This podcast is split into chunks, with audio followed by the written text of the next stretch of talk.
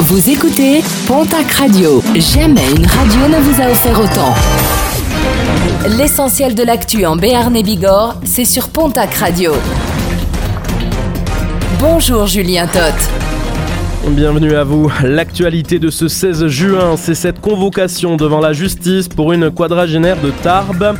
Soupçonnée d'avoir dérobé 11 polos dans un magasin de sport d'Ibos, une femme a été arrêtée par le vigile du magasin.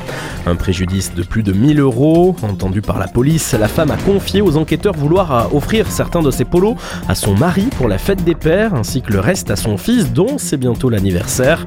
Elle est ressortie du commissariat avec une convocation devant la justice. Ils étaient une centaine réunis hier devant la préfecture de Pau. Plusieurs retraités manifestaient donc hier jeudi à l'appel de l'intersyndicale pour demander la revalorisation de leur pension, mais aussi des mesures de rattrapage des pertes du pouvoir d'achat. Par ailleurs, le groupe appelle à la mobilisation contre la retraite à 64 ans et la durée de cotisation à 43 ans. Triste intervention pour les pompiers. Mercredi, les sapeurs ont été appelés en urgence après qu'un homme se soit volontairement jeté du pont Napoléon près de Luce sans sauveur. Arrivés rapidement sur les lieux, les secouristes n'ont pu que constater le décès de cet homme de 39 ans. Baignade interdite. Hier, aucune baignade n'était autorisée sur quatre plages de la côte basque.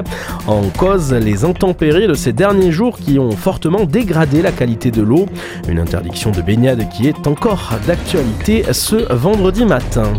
Sauvetage périlleux, celui intervenu ce mercredi près de Biel. Une opération importante menée par le Grimpe et le service animalier du SDIS visant à secourir une vache tombée dans le canyon d'Aspect. Un animal pesant pas moins de 450 kg qui avait chuté lors de la montée en estive. Secouru par hélicoptère, la vache est désormais saine et sauve.